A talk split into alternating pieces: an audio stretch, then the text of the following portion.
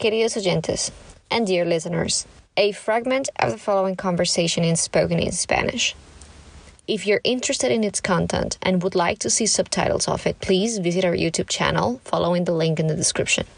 El siguiente capítulo, en formato de audio, está solo disponible en inglés. Si estás interesado en ver la versión subtitulada, por favor visita nuestro canal en YouTube y considera darnos un apoyo para acelerar la traducción de estos materiales.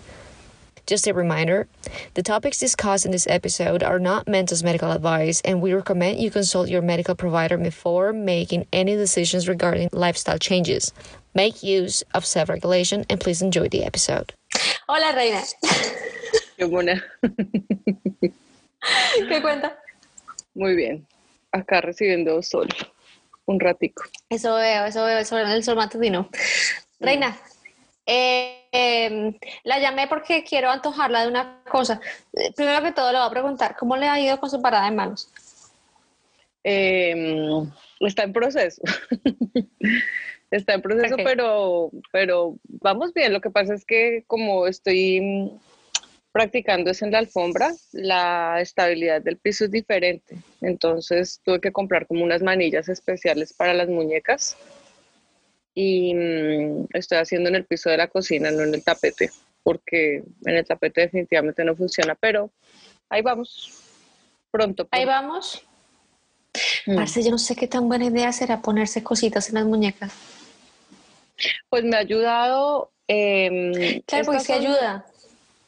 Ayuda, me- como pero... que me cierra.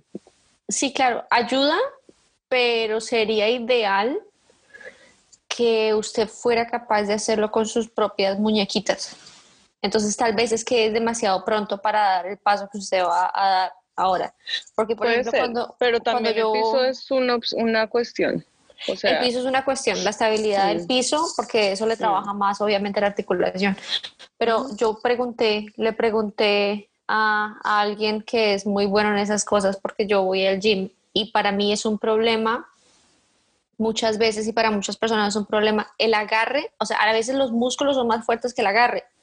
Digamos, Ajá, cuando uno va sí. a levantar la barra, la barra del suelo. Entonces a uno se, le escapa la barra y pues uno no es capaz de hacer el ejercicio con el peso que quisiera uno hacerlo. Entonces mamá me decía, es porque todavía no estás lista para ese peso. Si, si tu agarre no es lo suficientemente fuerte, es porque todavía no estás lista para ese peso y y hasta que tú no te vuelvas más fuerte y las manos se vuelvan más, digamos, más skilled para hacer esa fuerza, es mejor que no, es mejor que desarrolles primero esa fuerza. mm, qué interesante. Me, pareció que tenía sentido. Y me ahorró eh, la compra de las cosas Bueno, Monis, por ahí me quiero meter. Su merced me ha contado que con la yoga, que fue very successful episode, I have to say. Mamita le gustó, a todo el mundo le gustó, todo el mundo quedó muy entusiasmado. Hasta me pusiste a hacer yoga un par de veces. No voy Qué a bien. decir mentiras de que voy a hacer mucha yoga porque es que no me la Pero se siente, Pero- ¿no? se Uno siente, siente mucho. cambios. Es que lo que pasa es que para mí es diferente porque es que yo no, yo no tengo problemas de movilidad. No, yo tampoco. Entonces, entonces de pronto, de pronto yo he visto cambios en el Frank, en, en mi esposo, sí he visto cambios cuando hace los ejercicios. Con, cuando, o sea, cuando nos dedicamos a hacer los ejercicios, sí he visto cambios que se, que, que se ven cuando él hace otros ejercicios o cuando hace otra actividad física y no le duele la muñeca, no le duele la cadera, no le duele eso. Pero, pero en mí no tanto porque yo no tengo problemas de elasticidad. Entonces,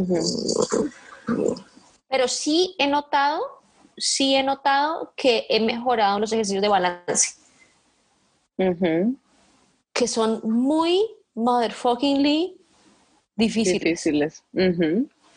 Y tiene Es mucho que ver con el core, ¿no? Con la con el estómago. Uno no pensaría. Uno no pensaría, pero hay un montón de, hay, hay como un grupo de músculos que uno nunca usa con culo, Sí, es cierto. que le pegan a uno una humillada bárbara cuando uno trata de hacer, y Mm. no, no son ejercicios que sean difíciles, digamos, de peso, de que, ah, no, es que, si, es que si levanto un pie me caigo, marica. Eso es una cosa. Y eso que o sea, usted no, no- cuando dicen que el, digamos que el último nivel es hacer todos esos ejercicios con los ojos cerrados. Y usted haga la, la prueba una sola Uy, vez. parce, Eso es increíble. Es increíblemente em, desequilibrante, porque usted Es Yo, por ejemplo, terrorífico, tengo muy buen equilibrio, pero yo cierro los ojos y es como si yo me, no sé, me caigo Eso prácticamente. tiene que ser muy bueno para el cerebro, pienso yo. Mm. Pero no, marica, Sí, no me diga eso, que usted me conoce, usted sabe cómo soy de sobreactuada y me voy a reventar la mula otra vez. No, pero, pero marica, se va a caer, si está parada y se cae, pues está parada, no está en un techo, o sea. Que le cuente una cosa terrible que hice. mm, Creo que se la voy a contar fuera del aire. bueno, Porque es por vergüenza. demasiado terrible. Me da demasiada vergüenza. Bueno, ahora, em, ¿se acuerda que estábamos hablando de, de que la yoga es muy buena, pero, pero que en mi opinión, en mi humilde, ignorante opinión, es posible que no sea suficiente para lograr hipertrofia muscular? ¿Sabes qué es hipertrofia muscular? Me explicaste vagamente, pero sí, era como eh, tonificar los músculos, como fortalecerlos. No, que crezcan, que crezcan. Mm. que crezcan los músculos, porque es que eh, em, tener buena masa muscular, digamos, tener músculos grandes, o sea, tener volumen muscular, pues es, es muy importante, no solamente para uno verse delicioso y para que la ropa quede divina y para que uno se sienta mejor consigo mismo, sino porque tiene un, un, un tren de beneficios que van desde, desde, desde el simple hecho de ser más robusto hasta ayudarle a usted en la vejez a que si se cae no se muera, a poderse limpiar el propio culo, a- o sea, no, no se me ocurre nada más importante que uno ser viejito y poderse limpiar su propio culo. No, no sé cómo más vender esto. Entonces, em, la mayoría de la gente y la mayoría de nuestros congéneres y de nuestros, de nuestros eh, eh, colegas de generación, nosotros somos muy orientados a, yo no quiero ser flaca, yo no quiero ser gorda. Entonces, si no soy gorda, ya. ¿Quiere músculos? Ah, No, no, es feo. Mm, ¿Sí pilla? Entonces, a mí me parece que, en mi opinión, en mi opinión, hacer ejercicio de fuerza es el equivalente a lavarse los dientes. ok, ¿Sí me entiende por qué? sí, creo.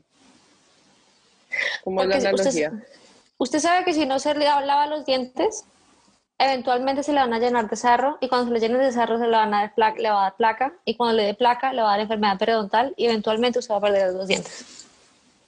Y en el momento en el que usted pierda sus dientes, eh, cuando usted pierda sus dientes ya no va a poder nutrirse de la misma manera porque la masticada es una cosa importante para la digestión y tampoco va a poder, va a empezar a perder hueso porque los dientes, los dientes no, no permiten que usted pierda hueso en la mandíbula. Cuando usted pierde los dientes, pierde hueso. Entonces eventualmente se va a quedar sin cara. Entonces, eh, lavarme los dientes no me encanta, weón, pero pues, pues, pues, lo hago. No lo disfruto, pero lo hago. A veces se disfruta porque es chévere sentirse uno fresquito. Pero Sí. no es que sea un hobby para mí pues lavarme los dientes. Pero Ah, sé que si no lo hago me va a ir mal. ¿Qué tan probable es que su merced, siendo como usted es, se meta en un gimnasio a hacer pesas? Dígame la verdad. No hay ni la más remota posibilidad. O sea, yo tengo gimnasio acá en mi casa y hay máquinas y hay pesas y desde acá las veo todos los días. No. O sea, nunca, no, no lo he pensado. es que no ¿por me gusta. Dígame las razones, eh, pero ¿por qué no le gusta? Mm, No, s- mire, es que no, es que yo con el cuento del gimnasio tengo como un bloqueo mental. Mm. Y bueno, alguna vez hice como, me dieron una, una rutina en, en Bogotá. Y, Ok. eh, sí, están las máquinas esas de, de las piernas, las de los brazos, las de los hombros, las de... eh, Pero como que yo le diga, mire, yo, y lo hablamos la vez pasada, yo me levanto y si yo no hago yoga en el día, me da, lo siento. Como que me duele la espalda, me hace falta, mejor dicho. Yo necesito hacer, aunque sea los días que estoy muy, muy, muy, muy cansada, hago 15 minutos, que son 15 minutos así un poquito más intensos, pero hago. Pero que yo le digo, a usted, ay, qué pesar, hoy no hice pesas. no. Pero es sea, porque no las ha hecho realmente. Porque una vez Sí, fue- yo, sí, no yo- le pararon no, no, no, pero esto fue, esto fue un, y fue un solita tiempo. con, con alguien. Claro, esto fue con el instructor del gimnasio. No, pero ¿usted con alguna persona Ah. o fue solita? Ay, no me acu- mm, creo que sí estaba con una amiga del trabajo en esa época. Bueno, no sé, no sé. Ok. Mm. Y Obvio, tampoco diga- sé mucho cómo funcionan. Entonces, Mm, por ejemplo, en mi- aquí en mi casa el gimnasio tiene un montón de máquinas, pero yo no tengo, o sea, yo me puedo sentar en una o dos que me acuerdo de, de esa vez, pero no tengo pero información. es, es sobrecargante que uno llega y uno no sabe para dónde coger ni qué hacer. Mm, mm. Pues y que a veces hay a quien preguntar y a veces no hay a quien No, preguntar. y en, en ese gimnasio le tocaba a uno hacer fila. Era súper humillante. ¿Fila? ¿Para O sea, qué? fila, no fila, sino que te tocaba esperar como que preciso había tres máquinas y esa era el, el- la hora pico, pues, en la que todo el mundo estaba en las tres máquinas, entonces uno ahí parado como, y la persona se paraba. Sí, sí, sí, sí. Y esto era en el Bodytech, no era...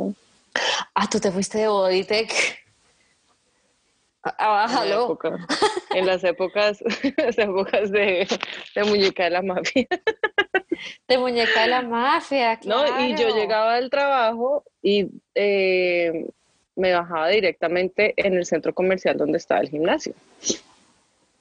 Entonces yo no tenía Mm. que pensar en, en ir a la casa, devolverme, no, nunca, jamás. Era súper práctico, pero ¿Cuánto tiempo fue, Mona? Juiciosa como dos meses y luego intermitente como unos cuatro tal vez. ¿Y O usted sea, cómo pagaba total- la mensualidad? ¿Se la robaban del sueldo? Sí, Mm. No, peor todavía, yo pagué el año. Porque era la, era, eh, sí, en esa época yo tenía un muy buen trabajo y no sabía qué gastarme la plata, entonces, no mentiras, pero Pero, la intenc- pero me parte el corazón, me parte el corazón que usted no se hubiera encontrado con un mejor servicio. Porque tal vez si usted hubiera encontrado un mejor servicio en el gimnasio, o si le hubieran parado más bolas, o si le si hubieran tomado el tiempo de explicarle las cosas con más paciencia o de una forma más relatable, maybe you would still be there. and maybe you would still be in better shape and maybe maybe you would have made progress and you would have liked it because you would have stayed there long enough to actually make progress and see results you know what i'm talking about Mhm. Yeah, I guess that that might be part of the reason. It might be, uh, but overall, I guess the lack of education, like not knowing what you're supposed to do for how long, and like I could check a video, but it's, It's not, not- yeah, and it's not something that I really like. I could check videos on yoga and meditation and all that stuff because I like it, but me going downstairs, and I'm not even talking about driving. I have two gyms in my apartment complex. One is for women and one is uh, unisex. just not knowing what to do is so overwhelming is i totally i totally understand i totally understand now there is another Yeah. component to to this to this thing is that there is no feeling of urgency there is no feeling of urgency it's like mm-hmm. it's not even it's not even in, in your head. I, I might be telling you that it's important but it's not sinking in because it's always mm-hmm. been okay i'm not overweight. I'm not morbidly obese. Whatever i'm doing it's fine. And i'm not saying that doing yoga is not fine. And i'm not saying that doing whatever it is that people do like like physical activity is not fine. But i do say if you you if you had to choose only one to get the best possible results for your for your uh, for the years that you are going to live in this earth being 60 70 80 that one thing would be resistance training and only resistance training. If you don't have time for anything else, if, if nothing, that would be it. But I'm not gonna, I'm gonna, I'm not gonna be the one to convince you. That's clear. Uh, it hasn't happened yet after 20 years. why? And why would I? Why would I? I'm no one. But, but I happen to know people's I have to know people. I happen to I happen to know someone that that might might cause you to get a little more curious about the thing. Okay. Ahora, para las personas que están todavía escuchando después de que creen que se les dañó el audio. Que le están pegando ya. ¿Qué pasó? Hay interferencia. Hay Le está dando un derrame cerebral. No, no me está dando un derrame cerebral. Em, este es un episodio que vamos a ver con un experto eh, que no habla en español. Eh, tenemos una versión del episodio en inglés y tenemos un episodio, un- una versión del episodio en alemán, pero lastimosamente Thomas, Thomas no habla español. Entonces, vamos a tener el episodio en inglés y vamos a hacer todo lo posible para tenerlo eh, subtitulado lo más rápido que se pueda en nuestro canal en YouTube. Sin embargo, eso, eso requiere la cantidad de tiempo que uno le puede dedicar a subtitular un video tan largo y tan complicado y tan importante. Ah, requiere de todo el apoyo que ustedes me puedan regalar. Si, si está dentro de sus posibilidades, em, dar, regalarnos un apoyo mensual, un aporte mensual, eh, la descripción del video están los links a PayPal.me, Patreon o Subscribestar. Si no pueden darnos un aporte mensual, bye bye. No, no si no pueden darnos un aporte mensual, entonces, Entonces de malos. entonces de todas formas, de todas formas, si ustedes eh, se suscriben al canal, le dan un like y lo comparten, de todas formas nos están ayudando un montón. Entonces, esa es la tarea. Esa es Vale la tarea que les tengo. Sí. Ahora, lo que vamos a hacer es que vamos a ir a preguntarle al experto, a Tomás Campidel. Él es un experto en, él es austriaco y es eh, eh, psicólogo y es también especialista en fitness, nutrición y es investigador. Él está en un equipo de investigación con gente de Holanda. El man es el putas. O sea, el enfoque que tienen, y, y él es profesor de eso también, el enfoque que tienen los cursos que ellos dan para los personales es completamente evidence-based. O sea, son, tienen, tienen el enfoque más científico que yo he visto en esa clase de entrenamientos. Y pues yo me meto en esas huevonadas. Y además de todo, es que es, es un disfrute verlo porque es demasiado lindo. él es hermoso, Encima él es buena todo. gente, él es inteligente, él es una criatura mítica, maravillosa. Entonces, chicos, si ustedes hablan inglés y lo quieren ver en su, en su versión original sin subtítulos, en su, todo su esplendor, quédense con nosotros. Y a ti te voy a dejar ahí a que pienses en lavarte los dientes. Muy bien. All right. Let's get started. Oh, Lord. Okay. So, hello, everybody. I am Mariana Echeverri, and today in Autoregúlese, we are going to cover yet another episode with the amazing Thomas Campbell that is going to talk about all things, all things fitness and all things getting old and creepy and uh, how to stop getting old and creepy. Thomas, thank you so much for accepting the, the invitation. Sure, sure. Glad to be here, Mariana. Yeah. Thomas, can you please, could you please um, give us a little bit of background and tell my audience why are you so ridiculously awesome? I think that lies in the eye of the observer, but um, no, I, I, I, so my background is I, I studied psychology at university, and um, currently I'm pursuing a PhD in psychology. Uh, but I was always interested in research, and I used to work in a research team for Menno Henselmans um, from 2016 onwards. And so basically, my my work now is a mix between coaching fitness people, um, tutoring a PT course from Menno Henselmans' course, um, and pursuing my my other scientific endeavors. And so basically you could say my work is in psychology and sports, and I'm a big nerd in those fields, and uh, I like to constantly forward my knowledge there and teach people and that is, what I learn. Mm. That is quite a combination, I have to say. That is an amazing combination. Now, for people who don't know, and they should, mm-hmm. for people who don't know uh, about Menno Henselmans PT course, can you mm-hmm. please give us a give us a uh, kind of an overview why it is I mean, like in my opinion, it's one of the best possible certifications that personal trainer can get. C- can you please explain why? So basically, Menno, I would say Menno's um, um, like the, the special thing about the PT course is that in the fitness sphere we have lots of people, lots of products, lots of uh, um, I would say different uh, routes to knowledge. I would say, but Menno's mm-hmm. approach was uh, was different in that he is very very analytical. That's what I appreciated from him because in psychology we are very critical, we are very analytical, and we like to break things down uh, quite a bit. So he basically combined the very analytical, almost business like approach with fitness. And so he basically looked at everything that we have in fitness, every myth, every uh, way we like to train, every way we like to eat, um, or we like to basically. Uh, say that we should eat proud basically like people make these bold claims and he literally with a harsh eye looked at all the evidence there is and we as a team always constantly try to further the evidence there or like look at what new evidence there is for each and every claim.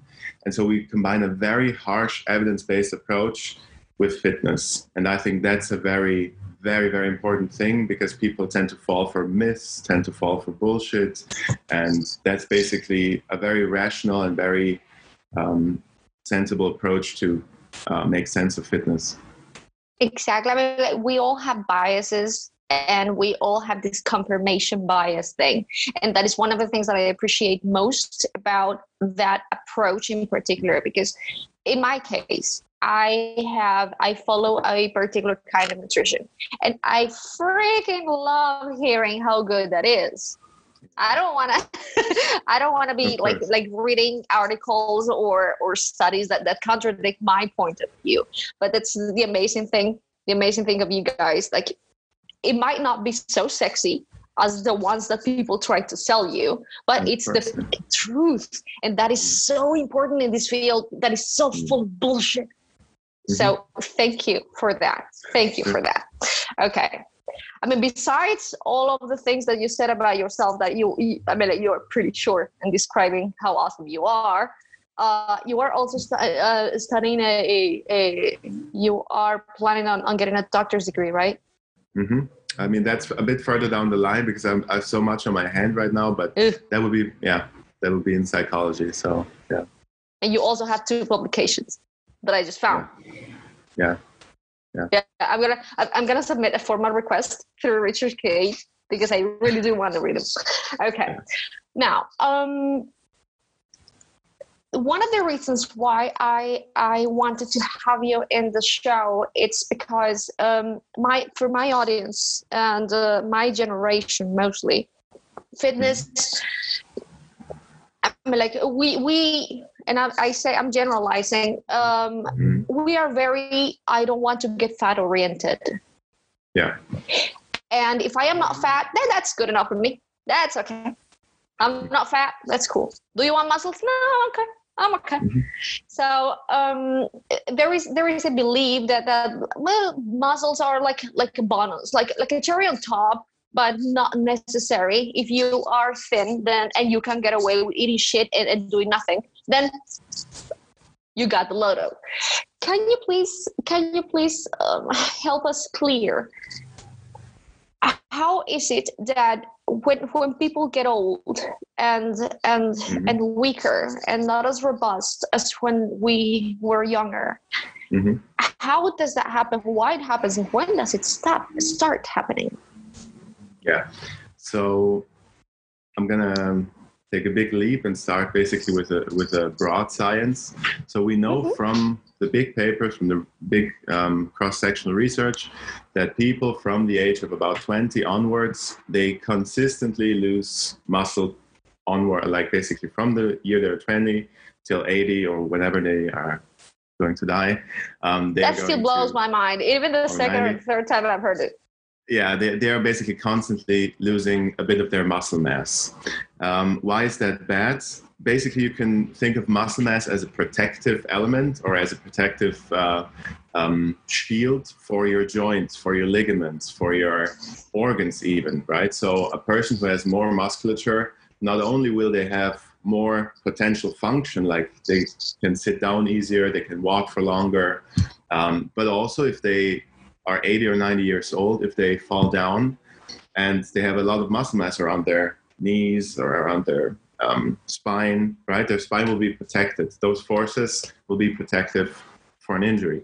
Like we know, for example, if you if you're well built, you have a lot higher chances of surviving a car accident, for example, because your the forces that are active there can literally protect your your spine, right?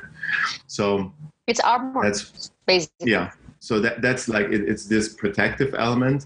And because you said like people don't want to um, gain muscle they just want to stay lean yes that's that's possible. But i would say for a good um, for a well like we also have research that, that shows that people who engage in regular strength training compared to say just walking or endurance training they also tend to stay leaner measured by waist circumference so Mhm. by, by waistline. And um, so so basically it, it makes sense to even though you, if you don't want to do bodybuilding per se it makes sense to have a base a good base in strength training um, for your aging process i would say. I want to I want to know how because uh, my my I mean like of course I am 40 I am not that old um, I'm not spring chicken but I'm not that old. But I have seen in many of my of my ladies ladies in my life that after menopause hits I'm like they you start having problems with with with horrible scary things like like bone loss or muscle loss. I mean muscle loss is not seen as, as so tragic but but bone loss is a big deal. Can, can you tell us why that that's more like evident with women than with men So I- suspect like everything that's, um, I- mean, uh, apart from nutrition and training, obviously the more you age, the more disease risk you have, mortality risk goes up, and all of that. That is Mm. a given. That's just a fact of life. But what we can actually do is we can do so much protective. Um, I should say, how should I frame this? With nutrition and proper training and staying active, we we really underestimate how much we can change our um, our environment, our internal environment. So um, I suspect like that there are big there's a big behavioral component to if women stay home when they're like older and men are maybe still active with their work. So um, not to be prejudiced in the in that uh, like no, but like it's really easy to get like oh yeah you're saying every bomb stays at home. No, oh it's like that's super sexist that's super sexist yeah but no it's like um, the more active you can stay like healthily active not just beating yourself down the better chance you have of like also maintaining your bone mass we know that muscle mass is very plastic so you can gain muscle lose muscle but if you do for example intense training if you're very active also your bones adapt a little bit so your bone thickness will increase and will stay healthy and if you combine that with a healthy diet with enough protein enough calcium, enough micronutrients, then you can do whole lot for yourself. So it's just that, yeah. We talked about a little i mean last time that we talked we talked a little bit, bit about i mean like what what kind of behaviors like play pretty much against everybody but but mostly i mean like and especially against women for in my case, and I'm not saying that every woman is like me, but in my case, I am I'm very sedentary. I, I don't like moving. I, I don't even like to leave the house. If I if I didn't know that I have to, I would never. I would never leave the house. And I'm it's like my natural state is to want to be comfortable. I want to be comfortable I want to, to be left alone. For me, exercising is a task. As much as I do it, exercising yeah. is a freaking task. And um, yeah. And and the thing the thing is that that um, as much as I like to, um, I, I don't like it. I have to be honest with you, I hate it. Yeah. But sure. I know exactly how much I need it for my personal for my integral health because I have a condition and mm-hmm. I I got a, a herniated disc yeah. Yeah. and I have to take care of myself. However, not everybody has the same urgency, and uh, because women tend to be a little more averse to very physical activity. I mean, like very harsh physical activity. Sure. We have seen the rise of the rise of um, not so harsh, more women-like. Yeah. Yeah. Kind of activity. Can you? And I am not shitting on people doing yoga, and I'm not shitting Yeah. on people doing Zumba. If that's what you like to do, that's great. But Thomas, is that enough? So, yeah, that, that's that's a good question. I would say starting. I would say doing any activity is better than doing no activity. So if you can be active, for sure. But since and I agree with you on that, since human beings are by default trying to sa- save energy or spare their energy and not just move around uh, all day. I mean, there are some people who do that, but most people t- generally try to avoid spending energy. Um, Yeah. you would be better off literally focusing three or four times a week, focusing yourself and trying to get a super intense short workout with a clear focus and a clear even it's even it's only 30 45 minutes with a clear full body strengthening plan basically. Then you can do so much and it's also it doesn't feel as effortful if you have a concise plan and do it three or four times a week. If you think you have to be active all the time and a lot of the time moving every day and you go to this class and you have to do yoga you have to do zumba you have to do i don't know crossfit this crossfit that. That that can be very stressful right? Because it says yeah no i don't want to move right? I'm not that kind of person. Yeah sure but you don't have to be a superstar in all disciplines. You just have to do some basic strengthening movements. You can even do them at home if you have some equipment. It's just about knowing the right movement patterns and then getting the right intensity in there so that your muscles can basically have enough stimulation to either stay or even grow a little bit and keep you healthier over the long run. And intensity is a very key word there because we know that there needs to be a certain intensity for an exercise to be basically effective, right? For Mhm. for keeping your muscles healthy. And most people um, forget that element. They just think they need to get a sweat on, or in order to get a good workout, they need to feel exhausted. Like those You are have to suffer. You know, exactly. Those are not prerequisites for a good workout. Yeah. I mean, they can happen, but um, a good workout is one that is, yeah, is um, based in evidence um, based principles on working muscles, right? So that's my Absolutely. Now there is there is a prevalent belief like yeah. Thomas, I don't want to get all muscular. Mhm. I don't want to get all bulky and muscular. That's why I Yeah. just do Zumba because I don't want to. I don't want muscle. Ugh. It looks Mm-hmm. ho- horrible. Mhm. I come all laid it out. not, not everybody likes it. I know. It's like I, I don't know.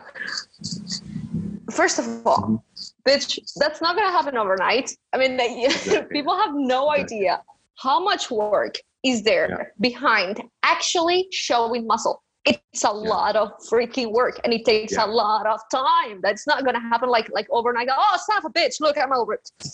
yeah, I should put a disclaimer on it. If I say muscle training, people always associate the extremes, right? So if I say muscle, people may may have an image of a bodybuilder with like huge 300 pound guy in their heads. But for a natural training person, it's literally yeah, virtually impossible, first of all, to look like that without the help of additional substances and stuff. So exactly. For someone training naturally, um, you will not look like Arnold overnight. Yeah, that's that's very yeah, very fitting. That's that's ridiculous. I mean, it's really really hard to look like that. Yeah. And um, and also from the from I mean, going back to the I don't want to get fat or I don't want to get yeah. bulky or I don't want to gain volume kind of perspective. Yeah. How effective is weight training for fat loss? So why is weight training more effective, for example, than cardio training, especially over the long run? So weight training itself doesn't burn that many calories. So it's not like you train and then you lose a bunch of fat, but you have to see it more as an investment in your metabolic structure because the more uh, muscle mass you carry. And by muscle mass, people always yeah associate the bulky look, but no, it's like your muscles can get denser. They can have more myofibrils. So basically, the whole structure, even though you have the same person from the outside with clothes, one can have twice as much muscle mass, literally. And um, um, the more muscle mass you have, the more active your metabolism is going to be, the higher the amount of energy you can basically take in and burn off. So it's basically like a furnace constantly burning um, calories and makes it easier to maintain weight. So that's very important.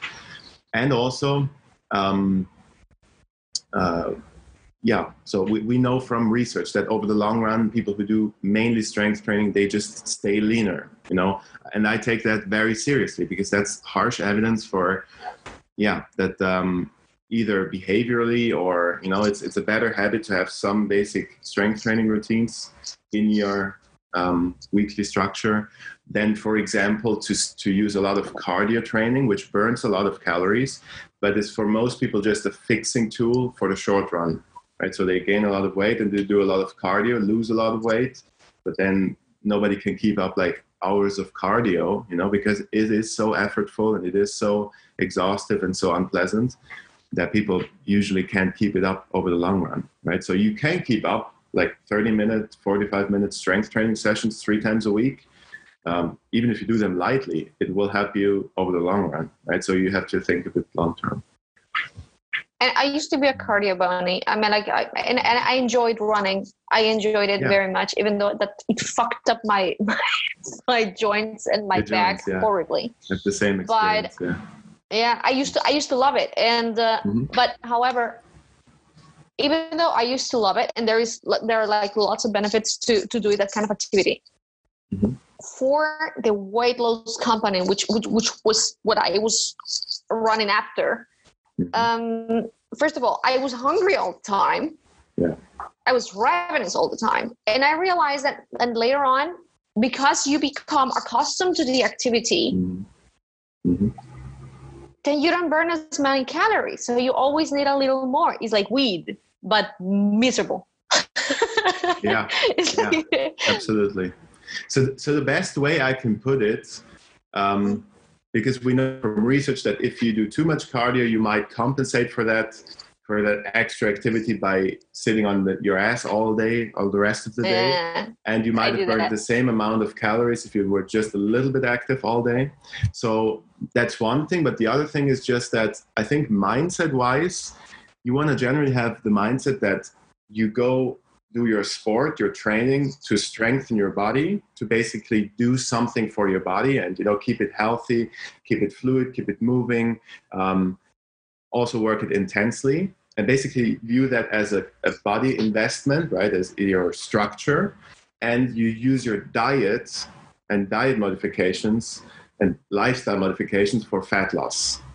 If you view that you are lose, going to lose fat because of this activity, I think that even is the wrong mindset because then you're not focusing on the biggest levers, which are actually nutrition, sleep, and lifestyle for fat loss, right? So you want to lose fat, you better focus on your diet and not try different training modalities. And so, Mm, you cannot exercise out exercise a shitty Exactly. diet. That is Exactly. that is for sure. Okay, let's go back. Let's go back to let's not waste away until we die. exactly. Um, people Mhm. and mostly mm, I'm uh, maybe may, I have not seen that so much with men as with women. Mhm. Uh, the gym has a, a rather dark connotation. Many many of, of the, the, my women they go to the gym. They go to the gym and the gym offers these these classes and stuff. And Yeah. there is the the cardio the cardio uh, section of the gym where Yeah. most of them are. Yeah. And uh, but however, the weight training part usually is very man dominating dominated and i am not saying i am not saying that it's easy the first time and i am not saying that this is not intimidating Mhm. it is intimidating and you feel like everybody's looking at you you feel like everybody's Yeah. judging what you're doing you feel like like you, you don't really have the knowledge or, or that is not your Mhm. space Yeah. and uh, what do you think what do you think could be could be done or had in mind Mhm. to, to overcome this difficulty can, can you please walk us through that, that Yeah. mental gym tour the mental gym tour. Yeah. So essentially, if you're a beginner and you go to a regular gym, you have the problem, I would say, that you see a lot of big dudes there who are like pros at training, for like big bodybuilders, and you're intimidated because you you think you don't fit in. Like I used to feel the same way when I started training, even. But I know for especially if you're like an older woman, for example, like 60 year old woman, and you try to go to weight training, you literally feel like you're in the wrong movie, probably. So and that's I think yeah, and I think that's a, a bit of a cultural problem, like because the stereo, like we always want to obviously fit in with our environment, and if our basic environment signals us that you know this is not our tribe, this is not where you belong, we also tend to like it, it's very you have to be a very strong personality in order to then say no, I don't care who these people are, I'm doing my thing, and that Yeah. requires a lot of education and a lot of knowledge in that area. We do see a little bit of a cultural shift. For example, here in Austria, we have some gyms that have now women areas where they basically every woman can train without any man being able to enter. And I think some might call it sexist, but but I, I think it's good because some people really like so it's an alternative younger women yeah exactly. They don't want to be looked at weirdly by other men. Um, so i think that's a good move i think. Um, but i think there should be even more of a i don't know a, a general awareness of how important strength training is and that it's not restricted to just young men who are trying to bodybuild but it really is like your pension you know your bodily pension that you're building up um, basically that you're keeping your body strong and um, I think I think that we need more education in that. In I mean, it has to become more mainstream. It has to. absolutely In the end, I mean, like, to be completely honest, I Yeah. I did have a hard time getting used to it, and and I was Yeah. alone. I didn't have a training buddy, which helps. It helps. Course. I didn't have one, so I felt looked at, and I felt weird, and I felt Yeah. inadequate, and whatever. But a lot of that was only in my head. of course yeah. but the training guys, bulky Mm-hmm. as they were, they didn't give a Mhm. shit about me. I mean, Yeah. Nobody was looking at me. Nobody was judging me. If anything, if sometimes I ask for help and they are very happy to help me. No, Mm-hmm. nobody's there thinking, "Oh, you damn woman, what are you doing here? This is our place." Sure. No, Sure. no, nobody does that. Nobody, nobody.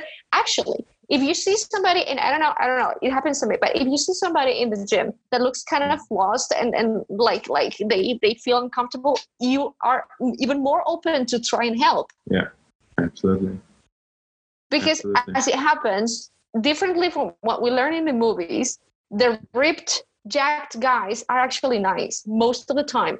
Yeah. Mo- they're assholes, of course, but but most of the time they are nice. Yeah, of course i mean there probably So- are more assholes if you go to a lawyer company i think so i mean Oh, oh, yeah. yeah or, or an environment where there is a lot of you know harsh uh, criticism and stuff so I, in my, my experience as well is that most people in the gym even though big looking and everything are super nice and even soft spoken people so I actually have the theory that men who look harmless tend to be meaner. Mm, because they have to generalizing my ass off here but they Yeah. tend to they tend to to want to to i mean like to, to compensate for their their weak ass looking nature Yeah, being being mean. I mean like i i har- i have Yeah. hardly ever met a guy that looked like a pit bull act like a pit bull Yeah. Yeah. here in europe That's- in colombia Yeah, sure. here in europe but it's, sure. it's not it's not the rule okay Sure. Okay, so let's talk about let's talk about gym. Yeah. I mean, like, let's suppose okay, you got yourself to the gym. Yeah. What am I gonna do? Where do I find help?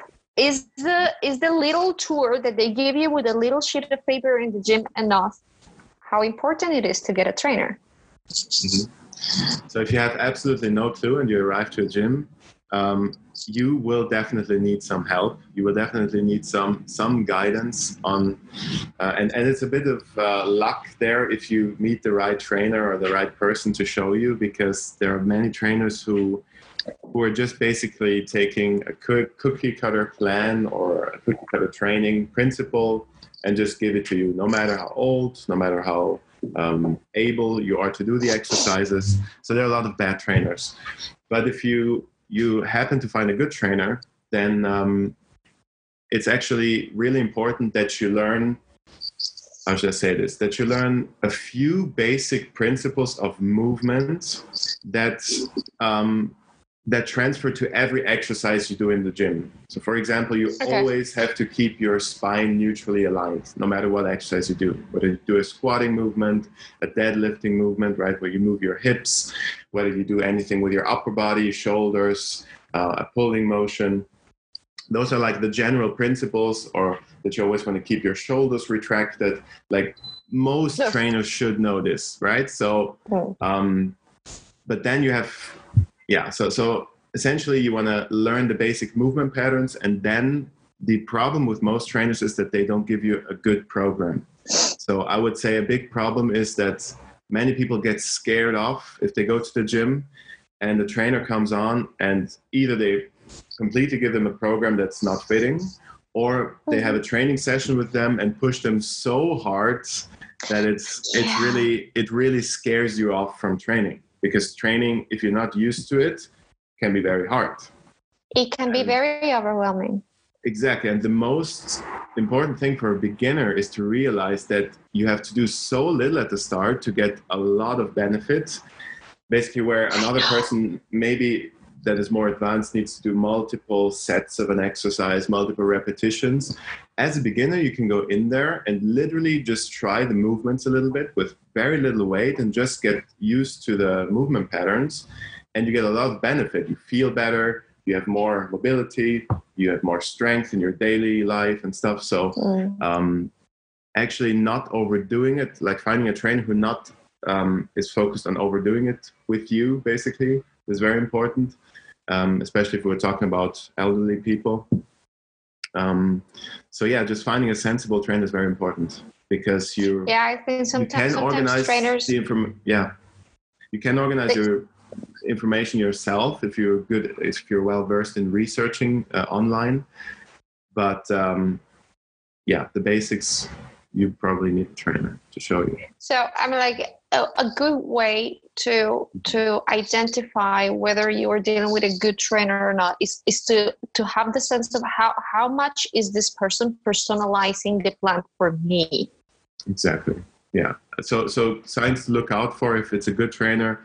Are they asking you questions like um, do you have any injuries? Did you have any disabilities? Did you do you have any diseases? Um, what, what what's your typical routine look like how much movement do you already do like the more interested and the more things they ask the more likely they are to personalize the plan so if, if you have a hip injury if you have a knee injury a one. Oh, they- Yeah.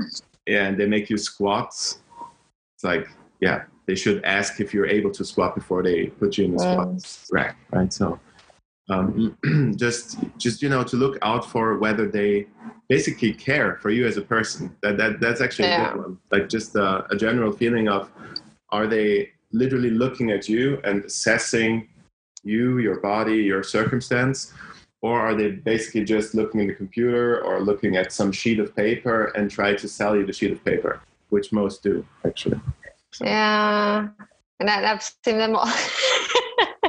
I saw I saw a scene in a in a gym. I will not say the name, and I will not refer to anything. So the trainer was dealing with this older, not not even older. I mean, like like she was like sixty or something, new Yeah. client, and he was teaching her how Mm. to squat, looking at himself in the mirror Mm-hmm.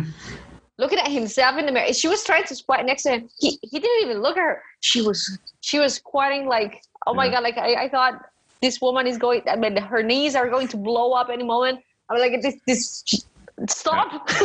Yeah, sure. okay. So that's a big one. Let's talk about let's talk about a little bit about online training and who Mhm. might be a good candidate for online training.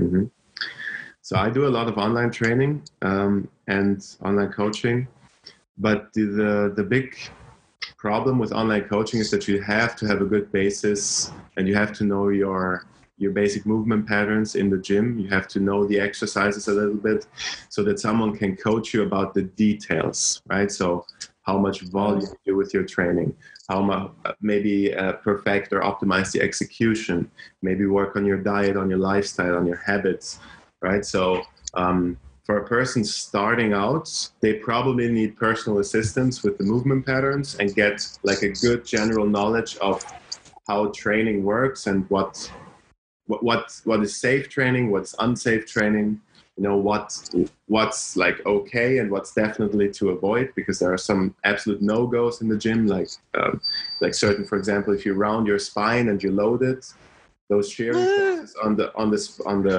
you know on the vertebrae can you know exponentially increase as you load the bar more and more and that can cause an injury.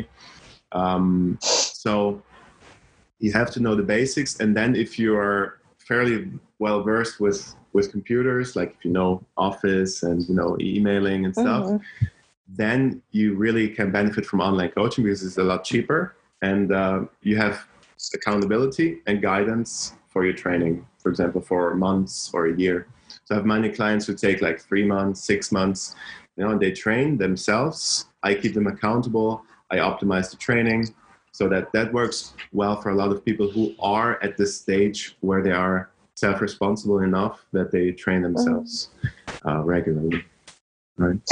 So I, I have to say, I mean, from a from a customer pro- point of view, Yeah. I I have to say it is important to get a trainer. Mhm. I mean, like when you know a little bit your basics and then get an online trainer, it, it is very it is very very convenient. But if you are a beginner, that is a very good investment. There are many things that you might think that you're doing correctly, you're not. you're Oh, for sure. not.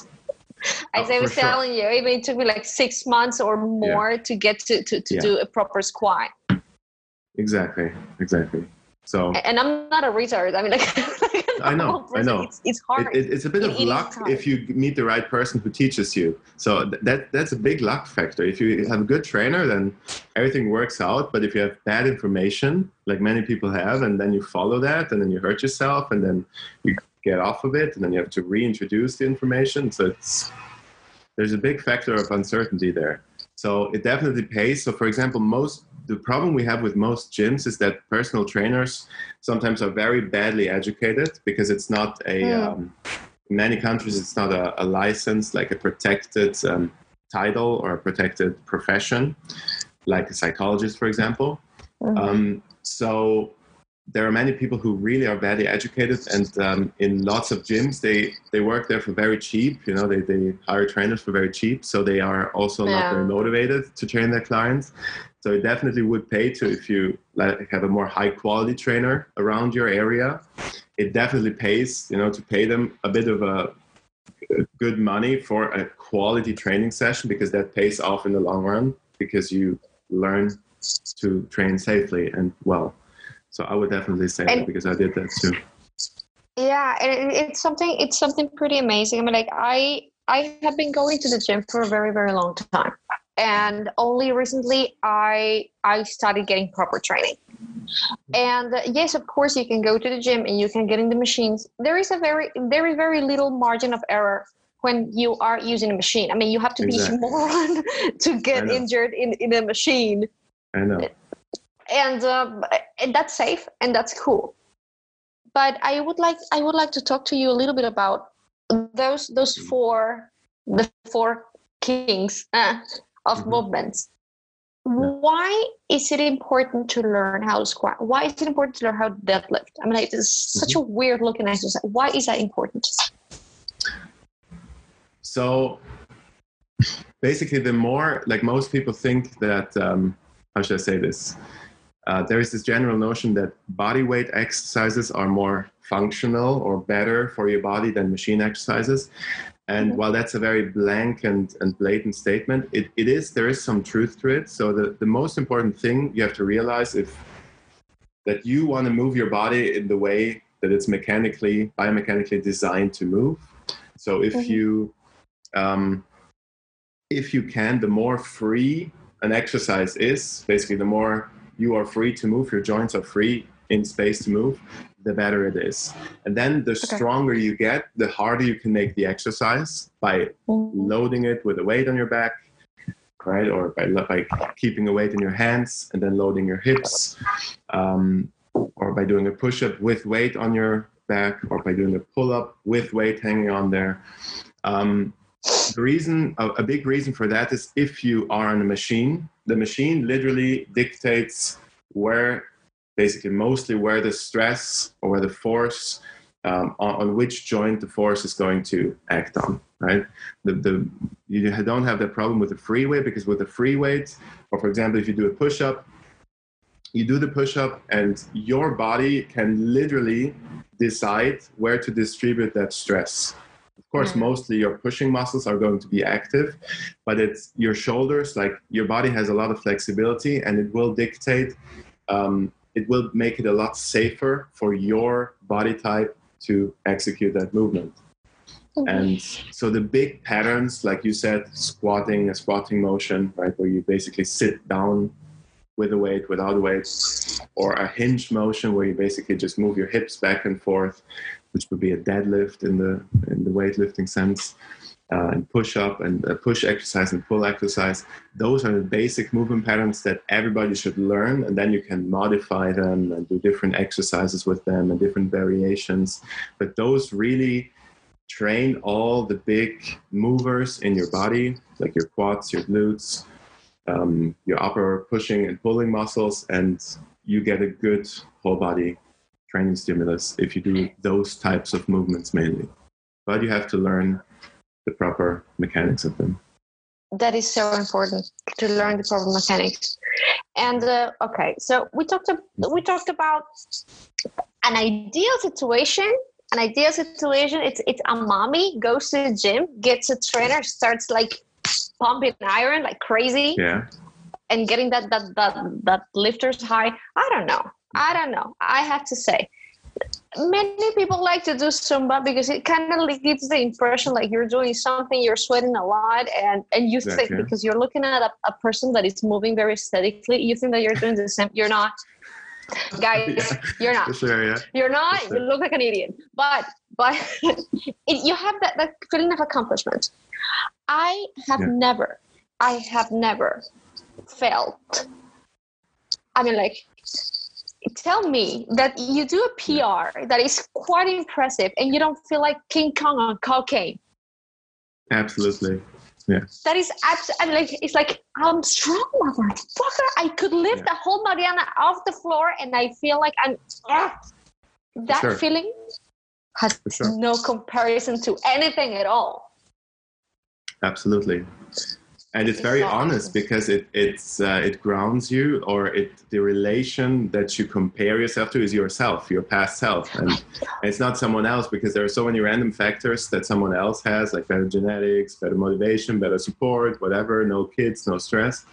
But literally, if you can say to yourself that a year ago I could barely lift this, and now I'm lifting my body weight easily for repetitions, that I, I think that they give so much confidence also in other areas. Like I've seen this with many people. Absolutely. That literally the, the meta skill you learn is that you can get stronger, you can get better if you put effort into it. And that's like a life skill, right? Yeah. That- that because I mean, like, and, and most, Mm-hmm. absolutely. And mostly being a woman, because being a woman, I mean, like, we, we have a weird relationship with our bodies, and, and we, we lie and we feel that we're being lied to a lot, but all the measures Yeah. that there are. So the, Yeah, the, sure. the scale is a nightmare, the clothes are a nightmare, the mirror, you are never objective about you yourself in the Yeah. mirror. You always look like shit and you always feel like shit. But when you see how much you are lifting now, Yeah. I mean, you cannot you cannot pretend that, that that is that is fake. It's not fake. It's just just as I The said, it's honest. lie. Yeah. Exactly. The The barbell does marketer can lie. lie and the, the fashion companies can tell you it's something new tomorrow, but 60 kgs are 60 kgs. Yeah. It gets it's as honest as it gets. Yeah, Yeah, guys. sure. I mean, like, ladies, go after that feeling because there is nothing better. And Yeah. I mean, from my point of view, because I was, I, I because I was fucked up by my, back, and I, I landed in a hospital. And I, I could barely walk. Oh, really? I could barely walk, and I was in the in neurology, and uh, there was a lot of old people in neurology. People, older people would would take over Yeah. with me walking, and and they would like like like pass me by, and I was like, son of a bitch, this is not. And after that, and being the weak one, like I was the weakest link everywhere, like in the family. And, and no, Marina cannot lift that. No, no, Marina cannot do this. No, Marina cannot do this. And then, like to be able to actually lift things and be useful, there is, guys, Yeah. That's, nothing better. absolutely. Okay, so let's suppose that we are in that super ideal thing. Let's talk about habit forming and how to stay there in order to see results. Tell us our, your, your point of view from the psychology point of view. So I think like if we talk from a first of all from a motivational point of view, I think then we talk about habits. The biggest motivator I've ever seen, and it's also a bit backed by research, is if people get good results, that's the most motivating thing they can have. So if I can get a person to do something for quite a bit of time, like at least a couple of weeks, even by force, and then have really good results with it, then they will tend to stick to it longer than if they had zero results, put a lot of effort in, like the Zumba classes where they feel good, but nothing is happening. So they think, okay, whatever I'm doing, I'm not going to make a difference in my outcome. So results are the baseline. You have to have a good training program. If you don't have that, no habit in the world will help. Then building a habit, you have to basically, um, what I always tell people is you have the, the best thing you can do is have so-called implementation intentions where you literally pick a certain time and a certain day in the week you decide how much um, you, you decide moderately how much you want to train what what part of the li- of your lifestyle basically this will take in. And then you you uh, should always train at the same time train at, train at the same gym and literally have small contextual cues that you put in your life that make it easier to go to the gym like always have the same the, the gym bag ready and have basically your gym buddy and uh, i don't know call him re- regularly or like anything you can the more you can keep the context of of going to train um, enjoyable As and, you easy know, as possible. as easy as possible exactly the easier it's going to stick because then you have literally so many cues uh, and, and the high after you train obviously as you said um, then you have basically you get into a routine slowly uh, after you have like basically set a few uh, good examples for your body for your brain that it will be easier to go than not to go and i know that's That is hard step. awesome. That is an Yeah. awesome tip. Because you're Yeah. removing the obstacles beforehand and Exactly. excuses beforehand. And so, for example, like an implementation intention would be um, if I or when I come home at three from work, I am going to pack my gym bag and going to drive to the gym. You literally, if you write that down like this, there is no excuse, there is no uncertainty. If you keep it vague, like I'm going to the gym somewhere today, it's a lot Yeah. easier to find. you're not going to do shit. and then what what helps many people is they they have like little routines like putting on music or drinking some coffee before training that can help boost motivation in the start. Like if you're not very motivated to go drinking a bit of coffee putting on music like getting into a state where you want to move that can help you get into the car basically to go to the gym. Um, but other than that um, we do find so for example there's some research that if you are in a uh, have a training partner or a group that Mhm. trains that can help you get into training so and then like building the habit of training. But then you do have to work on getting towards that step where you're like one or two months in where you're starting to get from extrinsic motivation like i want to look good for some other people or i want to i don't know um, feel like a badass in front of these people look good at the gym and stuff. Toward that intrinsic motivation where you say okay i'm i really feel different in my body. I i feel like i'm accomplished. I as you said i can lift this weight now. I'm a different person. That motivates that you start to become your own source of motivation after some time if you see how you transform. And after uh, if you're at that point after a few months then you can like can become addictive almost a good addiction basically non-harmful yeah. However i have to say i mean like i i understand how motivation is really really important. However in my case motivation is temporary. Of course. Motivation is temporary. And at some point i i listened i listened to to um the podcasts of uh, i don't know if you know Jocko Willink. Yeah of course. The army guy. Such a freaking badass. Yeah. But then he tells me he says mm-hmm. he doesn't tell me he doesn't know me but he Yeah. says motivation is it's it's important to get you to mm-hmm. do something but at some point discipline has to replace what mo- what only motivation cannot hold together. There are days in which i don't feel like doing shit. Of course mostly before before getting my period. I no i am not i'm not lifting shit today. But Mhm. because i have already built like Mhm. a- an environment in which don't not going is not an option. It's just not an option. I am not going to i am it's not an option. I already planned my day in search in a certain way. Yeah. and yes i have cramps and you have i have a headache and i'm pmsing like shit but i'm going. I'm going there is no negotiation there because if i just wait for for me to feel motivated i'm not gonna want to do anything that's that's a very good point. Like most, I- I'm not, I don't want to bash on on Jocko Willink, Willink, I think. Um, but how the word motivation, how they use it, they use it actually as mostly it's actually euphoria, what they mean, or positive affect. Like, like when you feel it. like it Exactly. Like you, you feel motivated, you feel hyped, right? The feeling of hype, that's very temporary, that's random, right? That can Mhm. get you, like you can, you know, take a cold shower and stuff that helps you to get somewhere, to get started. It can help. That, that's why I said it can help to get started.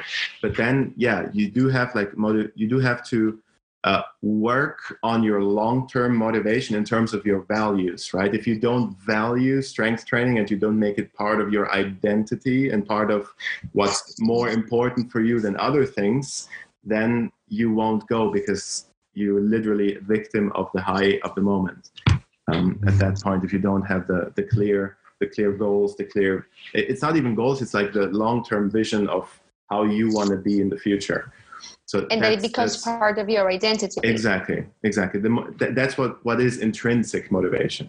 that is That's- the intrinsic part Exactly, that's the intrinsic part. So if you if Mm. you basically identify this behavior as part of your self, right? The self is basically the Mm. psychological construct that you have that you want to keep consistent. This is me. I'm going to act like this. If I don't act like this, I feel weird. I must act like this because Yeah. we don't want to have conflict within ourselves. And so if you can slowly, that's why I said like you have to have some sort of extrinsic motivation at the start for most people. Mm. You have maybe someone who pushes you and kicks your ass a little bit to just the right amount, right? Or you have to literally force yourself a little bit and make those very strict plans of going and um, um, yeah, and have contextual cues like music and gym bag. You have to plan it out, and then it can become part of your identity if you let it. It does. So And also, something very important that I have learned is Mm-hmm. that the cutest gym outfits you have, the more likely you are going to be to actually want to yeah, go those to are the, the little things exactly. Those are the little things, I mean, you can. I mean, like get yourself a nice outfit that you feel good in, and and then that's going to that's also going to to put you in that mood. Um, oh, by the way, you wanted you, you posted something about the Bulgarian split squat with a deficit, and you asked your followers to report. I'm fucking crippled. Thank you very much. Yeah, that that exercise is basically killer. Oh my god! And the thing is that it was I was so cocky. I was like like doing it like no big deal. Yeah. No big deal. Yeah, it Sitting in the toilet used like to be a pleasure to me. yeah. not oh yes.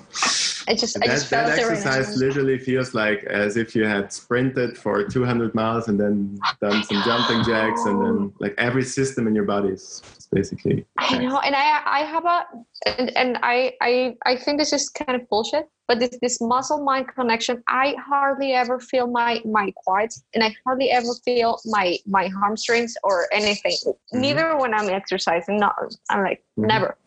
But oh my god. Yeah. Okay, so that, that, that was a little That's a good parenthesis. I. I had to I had to complain. Uh, okay. yeah Um, so because I want to be very, very conscious of how much time you are with us,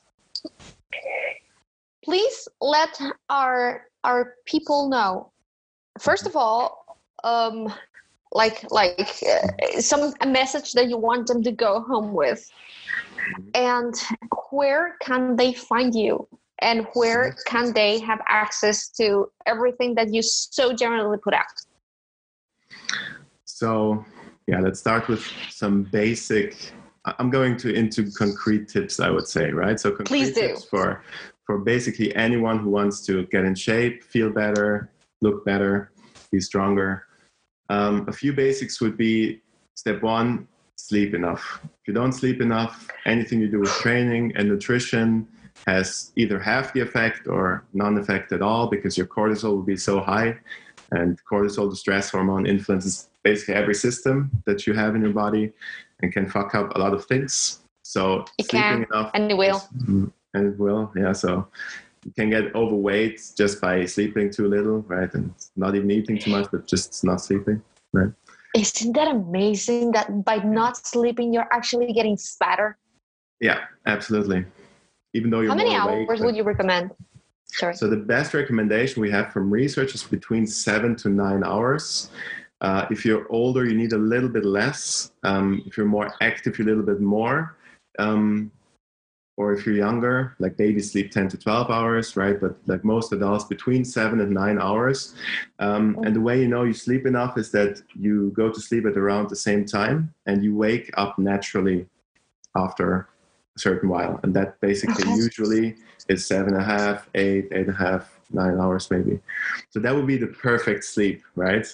Nobody I'm has not getting enough perfect sleep. sleep. Um, but if you regularly sleep six hours, five hours, then you we know that you literally are in a bit of a sleep depth. Sleep depth. Depth. Yeah. Mm. So basically, you're in a hole, right? Depth. Yeah, uh, and you're in a bit of a hole with your sleep. So uh, definitely fix that first. So sleep enough. Then the basics with nutrition, like I'm going to talk a bit about nutrition. You have to have enough fluids. You have to drink enough water. So you get up, drink a bit of water, um, move your body maybe a little bit, and then nutritionally uh, have decide how much, how many meals you want to eat per day, and Mm. eat those meals. Like I don't care if you're paleo, if you're high fat, low carb, if you're on a higher carb diet, just make sure that every meal has a little bit of protein um, and some uh, fibrous veggies or fruits, maybe. Uh, like basically, whole, the more whole your, your diet is, the better. but the most important thing is decide how many times you're going to eat, not to eat randomly, like skip one meal and then eat a donut here and then don't eat at all and then stuff yourself. That that's horrible for your body. So your body needs rhythm, Okay. Right? So have like three or four meals a day. Eat always at those times. Mhm. Decide three meals and eat at those times. Uh, and yeah, keep regularity in general. Uh, training wise, make yourself an appointment to do two to three full body strength training sessions at the least uh, At least.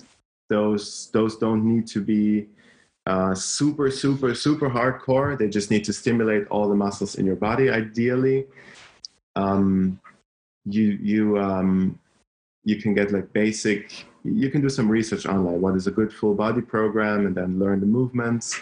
If you do that three times a week for 45 minutes to an hour or something, uh, you do most of the things already correctly. Train three times a week, and then those lifestyle things with sleep, water, and regular meal timing and enough protein, and you will have a better body than 99% of the people probably because most people don't do that Absolutely. right? And you will also find that if you have the regularity in your lifestyle, especially, uh, and the training, your mind will work better. You will have better focus. You will have better digestion if you eat regularly. You will have basically everything will work better. Healthy body, healthy mind. Like for most people, that's absolutely true. For some, it can cure depression even. Uh, if they don't stuff yourself with um, stuff themselves with refined carbs and late night eating, so can do a lot for you. And then where people can find me, like I do mostly German content right now, um, which is at campidellcoaching.com. That's C A M P I D E L L coaching.com. Mhm.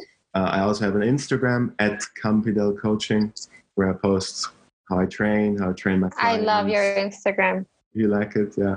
I And, love it because you you give so many tips and, and it's so easy to see you doing stuff that it's it's very motivating. I'm Cool. I'm a groupie. Uh, You agree with me? I'm a groupie. And yeah, if you're interested, if you're if you're more advanced and you're interested in education, uh, you can go to Menno Henselmans' website, like that's mennohenselmans.com, and then you can look at the PT courses. We offer educations, like that's a really high level education for people who want to get more into fitness, who like to become personal trainers, or just for their own advancement in their uh, fitness journey. And we have like really high quality educations in many languages, so English, Spanish, Dutch, German, French. So if people are interested in that, they can go there. Okay. And if you were interested in translating your page, I know a translator. Translator. I might do. It's a bit of a hassle to have multiple languages on the page. Like I've tried that because I've tried it with English and German. So I might do another other pages and link to them. So You just have to do another. I another know where one. to look. It's a it's a pain. It's a pain. But I know where Okay. to look. So after my shameless plug there, Thomas, thank you so much, so much. I had a blast learning from you. Uh, you you're awesome. I'm gonna I'm gonna keep on harassing you eventually for a second one, maybe. Uh, I don't know. free. Feel free. Feel free. Oh, I'm gonna You feel can- free. You're gonna feel and thank you so much. Thank you so Sure. much for Just accepting the hit me up if you. Yeah, sure. Hit me up if you have any ideas. All right. All right. I will let you know when this comes out.